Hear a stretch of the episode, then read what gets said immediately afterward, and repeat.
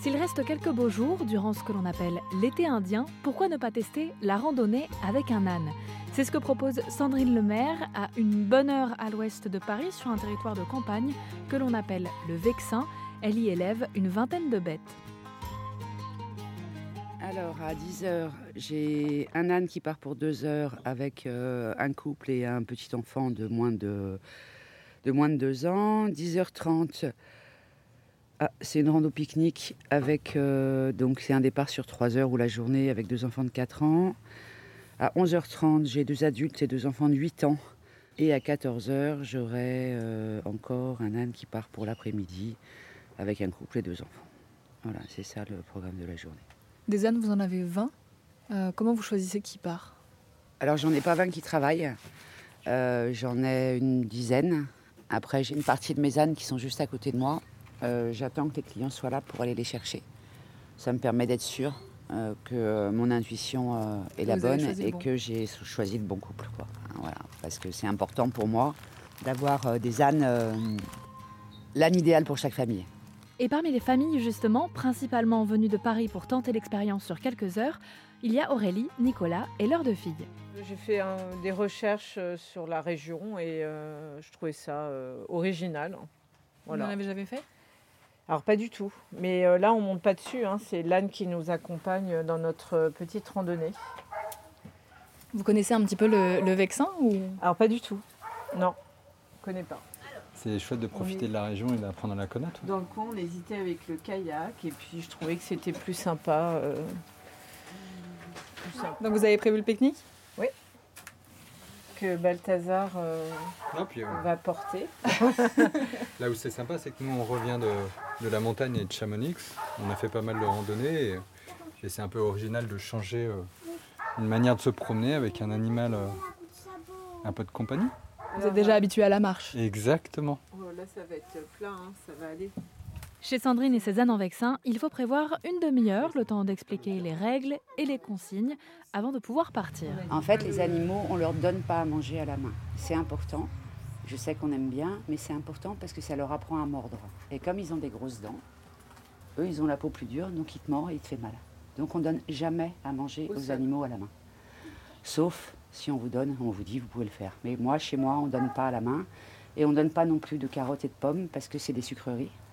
C'est comme les bonbons pour les enfants. À petite dose, ça va. Mais comme mes ânes sont le long d'un pré, le long d'une route, euh, ben, malgré tous les panneaux, il y a des gens qui leur filent à manger. Donc euh, je préfère limiter euh, les risques. Et une fois la théorie terminée, place à la pratique. Pour cela, Lanière accompagne systématiquement ses clients les premiers mètres pour transmettre les derniers conseils. quand il faut aller à gauche, à droite, c'est la corde orange. Là, vous allez être obligé de marcher au rythme de l'âne, donc prendre le temps. Est-ce que c'est quelque chose que vous avez l'habitude de faire ou pas? De prendre le temps? Non. c'est un Parisien qui prend son temps, c'est plutôt, euh, plutôt cocasse, mais euh, ça fera du bien. Ça fera du bien, surtout à toute la famille, d'être euh, capable de suivre tous le même rythme. On sent que on a la chance d'avoir un monde qui est encore très très vert, boisé, rempli d'animaux, et il faut en profiter et le faire découvrir à nos enfants.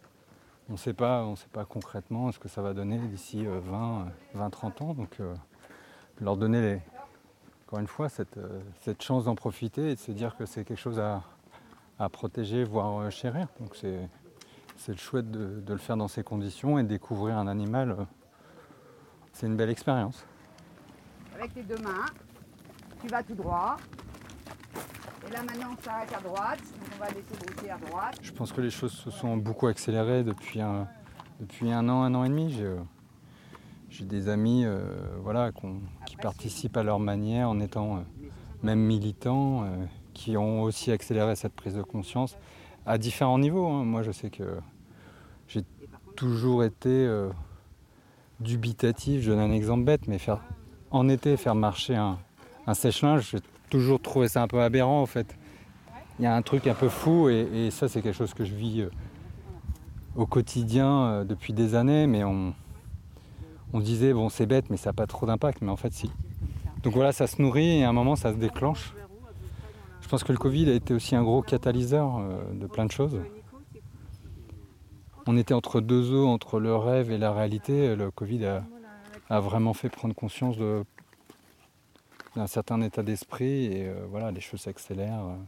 Voilà, la manière dont nos sociétés fonctionnent sont plus très très logiques. En tout cas, manque de logique et de cohérence. Mais j'espère juste que ça ne sera pas trop dans la douleur, même si ça a un peu commencé. Je vous laisse y aller, je crois qu'on vous attend. Oui, pardon. Merci. merci beaucoup en tout cas. Avec plaisir.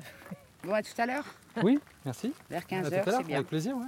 C'est-à-dire que pour être là vers 15h, il faut être au niveau du stade de Vigny, là où vers 14h30. Euh, ouais. Ça vous donne une petite demi-heure. Donc là, on est là, regarde, là tu as les deux hangars hein, qui sont là. Ouais, très et on passe entre les deux là. Ok. Et on fait le tour et on va manger dans la forêt euh, là-bas. Très bien, très bien. Je te donne la carte. Et le, vous, vous, parliez d'un stade, il est où dessus? Quand vous rentrez, vous verrez ici. Euh, ok. Et donc là, on dit Et là, en fait, il faut compter trois petits quarts d'heure. Ok, donc là, c'est maximum 14h15. 14h30, 14h15, 30, c'est bien. Mais normalement, c'est bon. De de Super. Combien de temps? 30 minutes max? Ouais. Ouais, mais vous avez le temps, hein. pas 5 minutes près quand même. C'est l'âne hein, qui décide, c'est pas nous. Si on est en retard, ça sera de sa faute. Ouais, bien sûr, c'est toujours la faute de l'âne. Profitez bien. Merci beaucoup. Bonne balade. Bonne journée, bonne balade.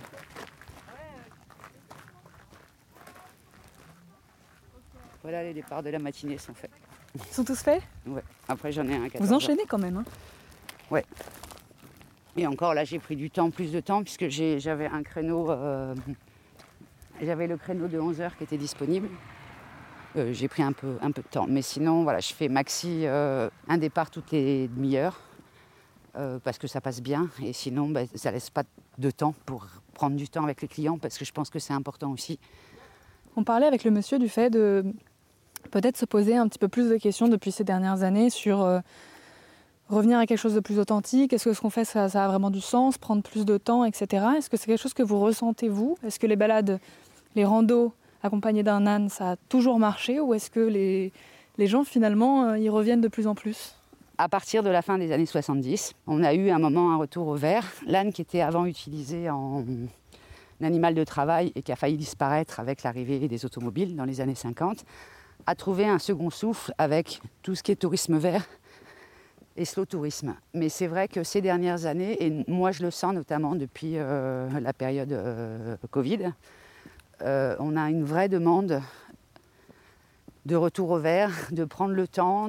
J'ai beaucoup plus de clients, par exemple, cette année, qui vont venir faire des, des balades euh, en région proche région parisienne. Ils ont découvert qu'à côté de Paris, on pouvait être ouvert, être à la campagne, prendre le temps de se balader et que euh, voilà, on n'avait pas besoin de partir à l'autre bout du monde pour faire des choses sympas. Donc le Vexin est une vraie terre d'accueil pour faire ce genre de choses. En plus des randonnées avec Cézanne, Sandrine Lemaire propose de la médiation animale. Sa structure s'appelle Anne en Vexin et on vous met toutes les infos sur erzen.fr.